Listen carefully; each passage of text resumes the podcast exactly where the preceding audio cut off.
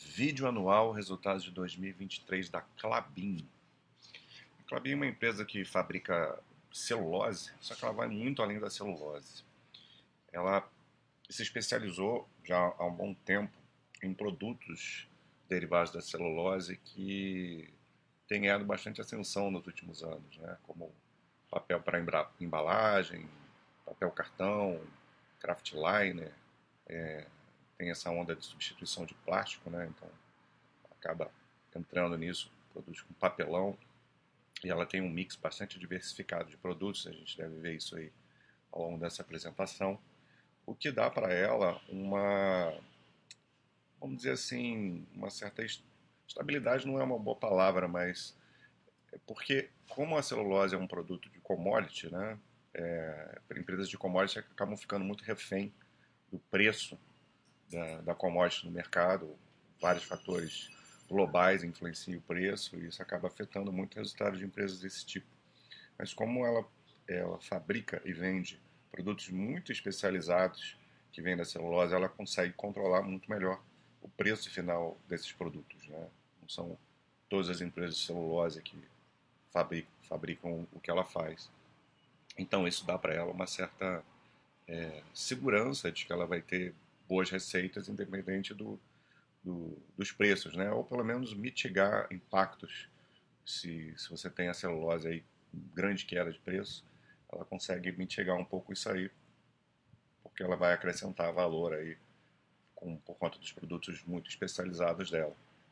Teve um grande projeto aí que, chamado Puma, Puma 1, já está já estamos aí no, vivendo a fase do Puma 2, mas isso mudou muito a perspectiva da, da empresa. A partir de 2016, os resultados deram uma melhorada muito boa, que essa máquina tem uma capacidade de, de fabricação é, muito grande e, de, de, e diminuição de custos. Né? Claro que o investimento foi muito alto para isso, mas a gente vai ver que isso é, compensou, né? valeu, valeu bastante a pena, tanto que ela está já nesse projeto Puma 2. É, com muita coisa já, já funcionando e isso vai melhorando os resultados dela. É uma empresa bastante antiga aí no mercado, o pessoal tem um pouco de preconceito porque ela negocia é, units é, e talvez por ser uma, uma empresa de commodity, que não é um problema, é, e talvez por, pela dificuldade de analisar alguns, algumas métricas de resultado dela, como lucro líquido. Depois eu comento um pouco mais sobre isso. Então vamos ver como foi o ano de 2023. Aqui é o quarto tri, né? Vamos olhar só o, o anual aqui, de 23, né?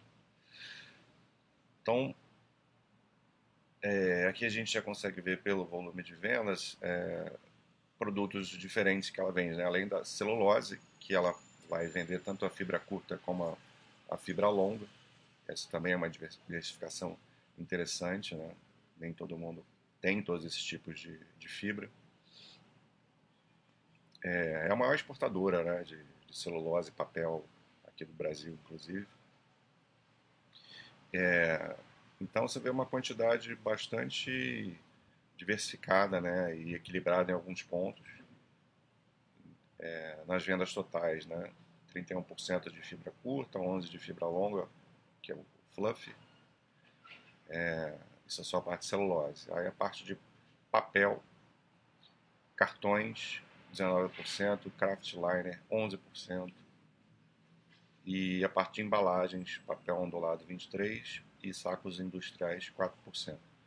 Então aqui em termos de mil toneladas, né, a gente vê um, uma, um certo equilíbrio né, entre, entre essas, esses três grandes mercados que ela atua, celulose, papel e embalagens.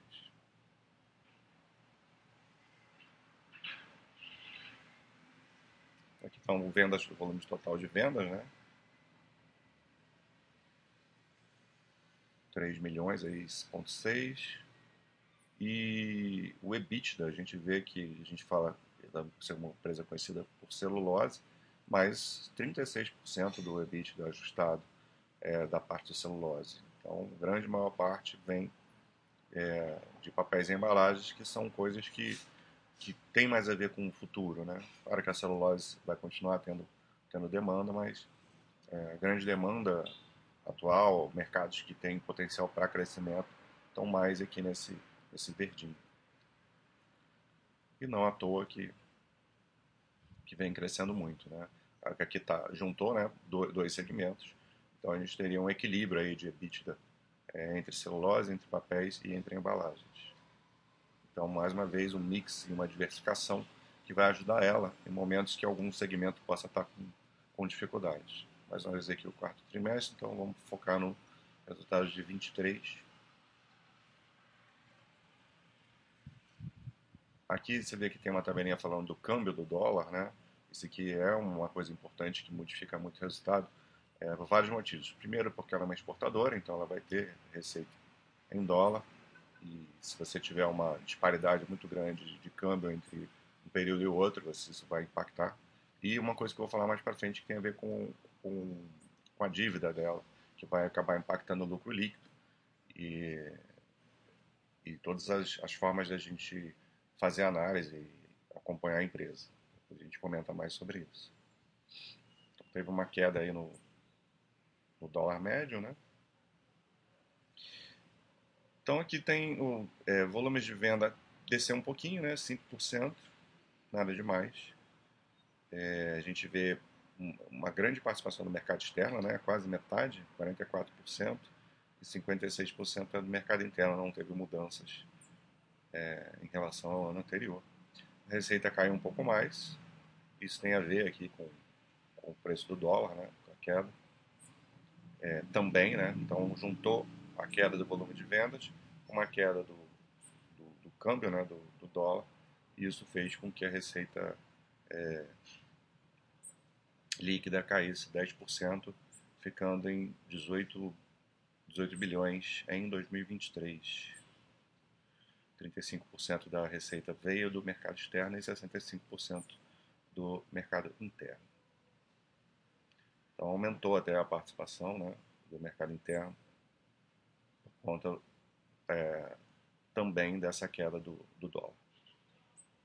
O EBITDA ajustado sofreu uma queda mais substancial, 20%, então resultado aqui aparentemente eu não li o release ainda da empresa para ver mais detalhes, mas aparentemente um resultado é, não interessante, né? Você tem uma, uma queda de EBITDA maior do que o de receita, né?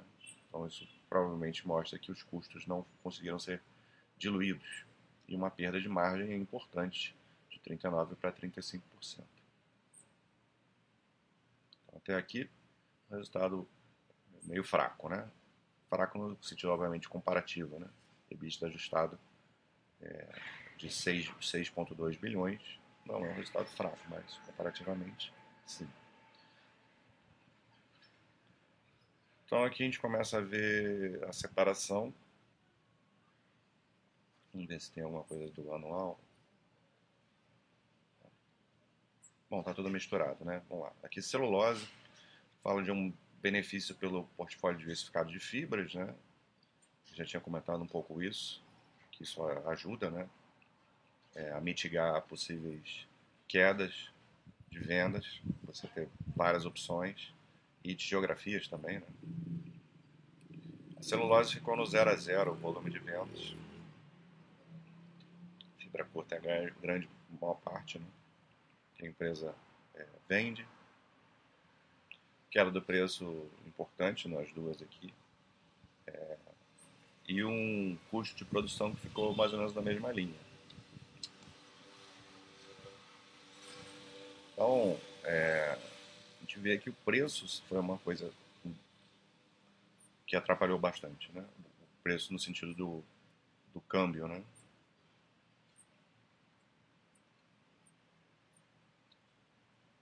Isso em celulose, né? Vamos para cartões.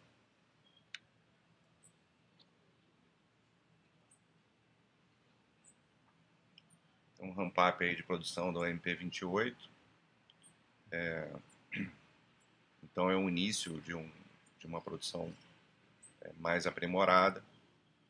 E a gente vê aqui o quanto essa parte de cartões tende a evoluir nos, nos, no, em dois, esse ano, né, 2024 e, e em 2025 também, e depois uma que ela vai mais que dobrar né, a capacidade com, com, com essa nova linha de produção em cartões para esse ano de 24 e depois vai aumentando mais lentamente. Então essa parte de cartões foi muito bem, né? Tanto volume, o volume de venda subiu um pouquinho, mas consideramos estável. Receita líquida subiu 11%. Então celulose caiu é... Não fala da receita. Queria ter visto quanto que impactou na receita celulose, mas cartões foi, foi parte boa aí, né? Então deu uma ajudada, mais uma vez o mix ajudando para que o resultado não fosse pior. Aqui ele fala de um, iniciativas no custo de caixa com maior diluição de custos fixos, né? Tentando. O CPV não foi o problema, aumentou 3%, não é muita coisa, em 23. Custo caixa é, engraçado, né, que as despesas com vendas administrativas caíram 14%, custo caixa ficou relativamente estável. Então, por que, que o EBITDA sofreu tanto em relação à receita ali não ficou claro para mim por essa por esse slide aqui. Depois a gente vai ter que olhar é, isso no release. Eu não vou fazer isso nesse vídeo, que o objetivo aqui é outro. Né? Então, quando fazer a análise anual por escrito, isso aí eu vou poder é, detalhar melhor aí a queda do, do, do EBITDA. Então, o EBITDA aqui 6,3 bilhões, né, contra quase 8 bilhões em 2022. Aqui é mais para demonstrar o fluxo de caixa. Ele, aqui ele coloca o fluxo de caixa livre, né? não tem aqui o fluxo de caixa operacional, que seria interessante a gente, da gente ver também. É, ele, a Clabin ela tem o costume de, de, dar essa métrica aqui de fluxo de caixa livre ajustado. É, sim, é mais uma métrica, né? não é, é que eles descontam os dividendos e, e, os, e, esses projetos grandes, né? o Puma 2 e projetos especiais de expansão, é, que faz parte né? do resultado da empresa, não tem como tirar essas coisas mas como seria a geração de caixa livre se ela não estivesse investindo tanto ou, ou devolvendo é, para os acionistas, acionistas através de dividendos e JCP, né? É, dá uma ideia, talvez, do fluxo de caixa operacional, depois a gente olha lá nos quadros da Basta. Então, se a gente descontasse todos esses fatores, teria uma geração livre de, de 3 bilhões, né? É uma queda, é, importante em relação a 22, mas mesmo assim uma geração forte.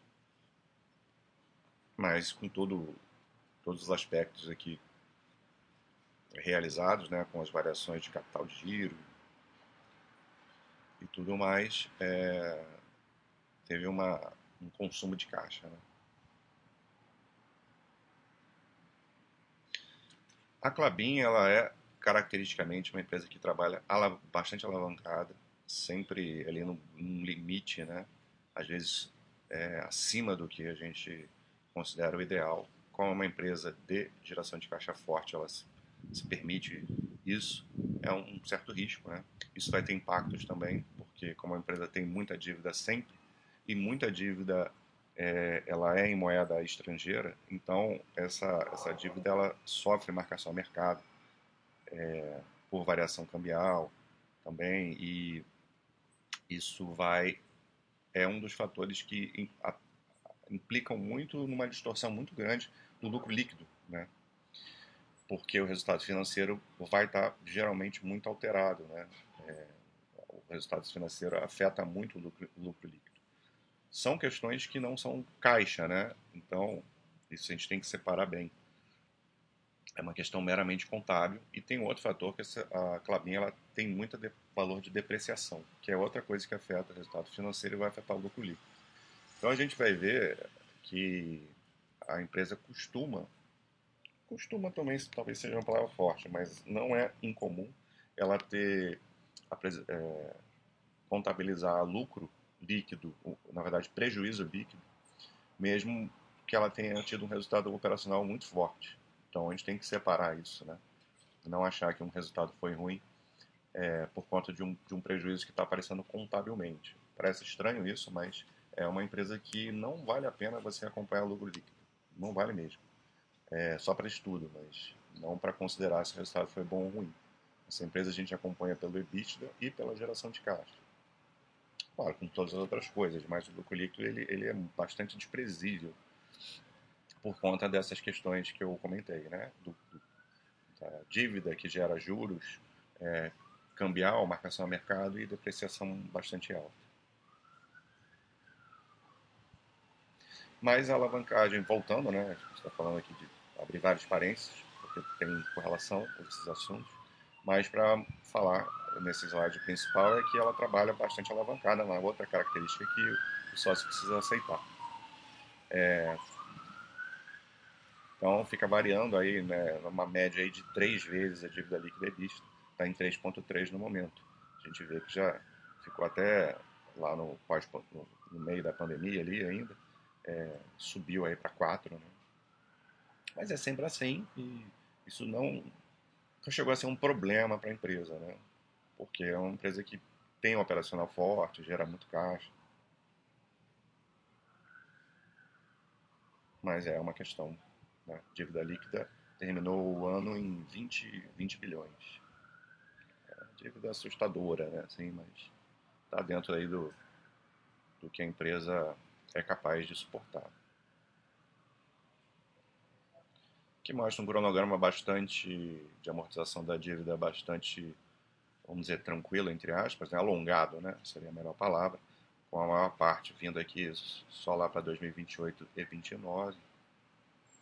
Então, 40% da dívida está em dólar, né? então isso afeta muito, distorce muito os resultados.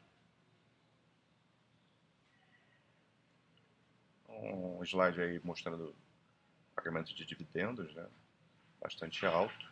A gente viu ali o fluxo de caixa livre muito afetado, principalmente por conta do, dela pegar o caixa e, e distribuir né, para os sócios. E é, você vê como que a empresa não simplesmente ela ignora o lucro líquido, é, enquanto geralmente empresas pagam dividendos em cima do lucro líquido, a, a Clabin não faz isso. Até se ela fizesse isso, ela não pagaria praticamente dividendo algum. Ela faz é, pagamento em cima do, do EBITDA ajustado. Né? Então, 15, é, ela tem um alvo entre 15% e 25% do EBITDA ajustado para distribuir para os sócios. Aqui uma tendência é, esperada de demanda e de preço né? na, na celulose, uma demanda é, positiva no geral, com melhores preços em papel aqui já isso aqui pode ser o cartões tem, tem sido é, uma coisa que ela está investindo muito, mas não vai ter uma, ter uma demanda meio neutra aqui e preço também meio neutro. Em Craftliner aí já tem uma demanda maior e papel ondulado com uma demanda é, bem boa aqui, mas sem muita alteração de preço.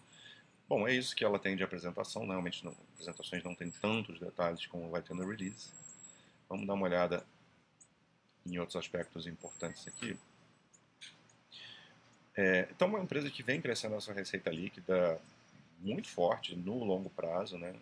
10 anos atrás a receita era de 4,6 bi e agora é 18 bilhões. Então a gente vai ver aqui que a partir de 2016 começou a ter um salto muito grande. Eu tinha comentado, né?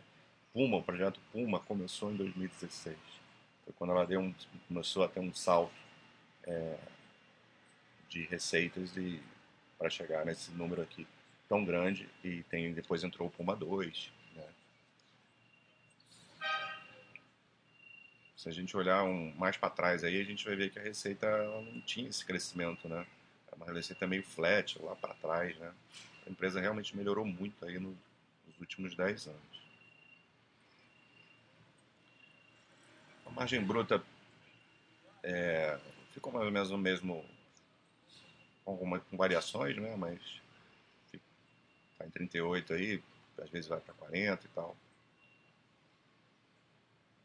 Tranquilo. E o EBITDA aí, que é um, das principais métricas para a gente olhar.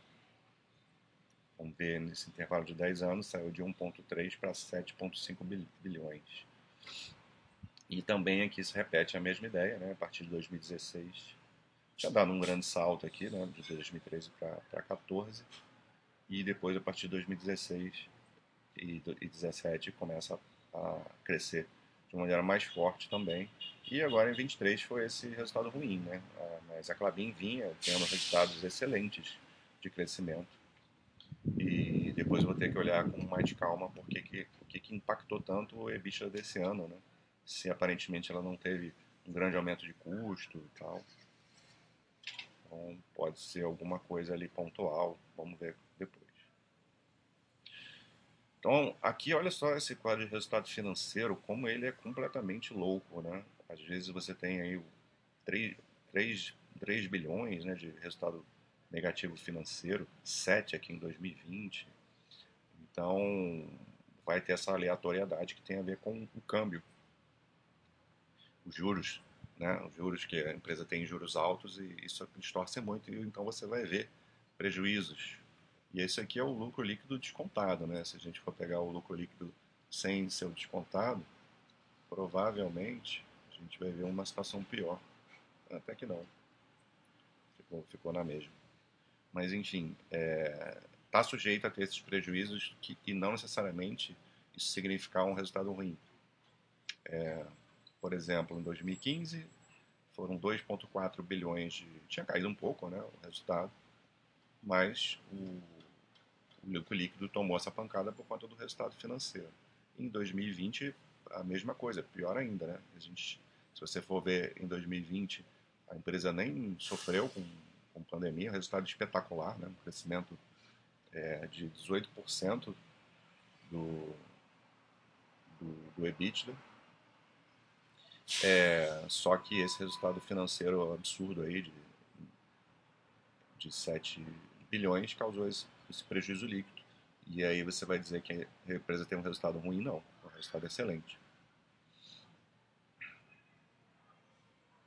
Nos últimos dois anos aí tem diminuído o impacto dessa questão no lucro líquido. Não sei se não, não, me, não me recordo se a empresa começou a fazer algum tipo de hedge diferente, né? E estou com alguma coisa na cabeça, mas não sei se estou confundindo com alguma outra empresa, que é tantas que, que eu tenho que acompanhar é, para mitigar um pouco esse efeito. Talvez tenha, tenha tido isso. Mas é uma empresa que ainda vai continuar sendo sujeita a, esse tipo de distorção, então não olhem lucro líquido na, na Clabin, não adianta.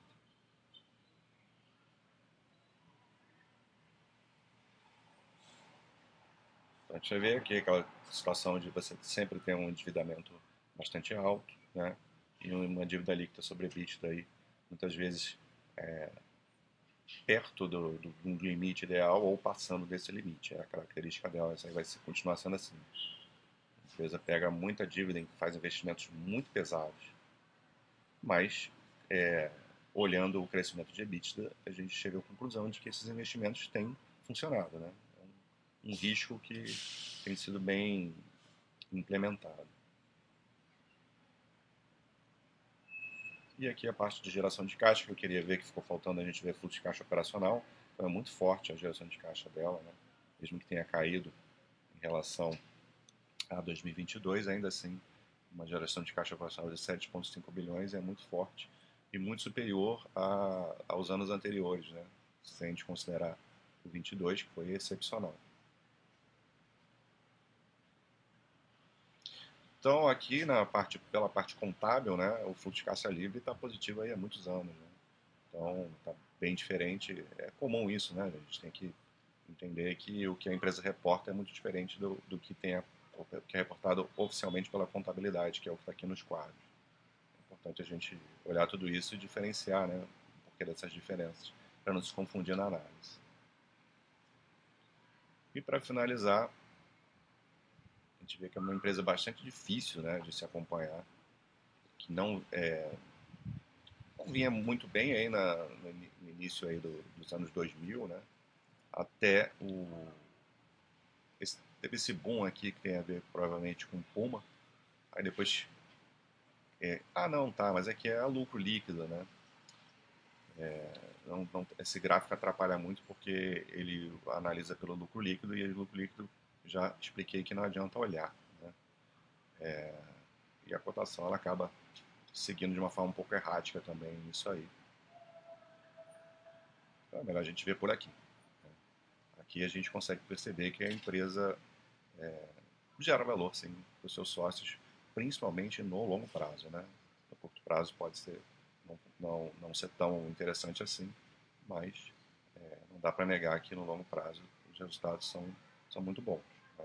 Mas, de fato, não é uma empresa assim fácil, você precisa dar uma aprofundada. Né? Se você não tem não gosta muito de muito, muito a fundo no, no estudo, ela não serve para você, com certeza. Mas não dá para dizer que é uma empresa ruim, é uma empresa boa e que melhorou é, nos últimos anos. Mas depois aí, quando saiu o resultado por escrito, do anual. A gente detalha mais aí o possíveis problemas que têm ocorrido aí nessa queda do EBITDA em 2023. É isso, um abraço.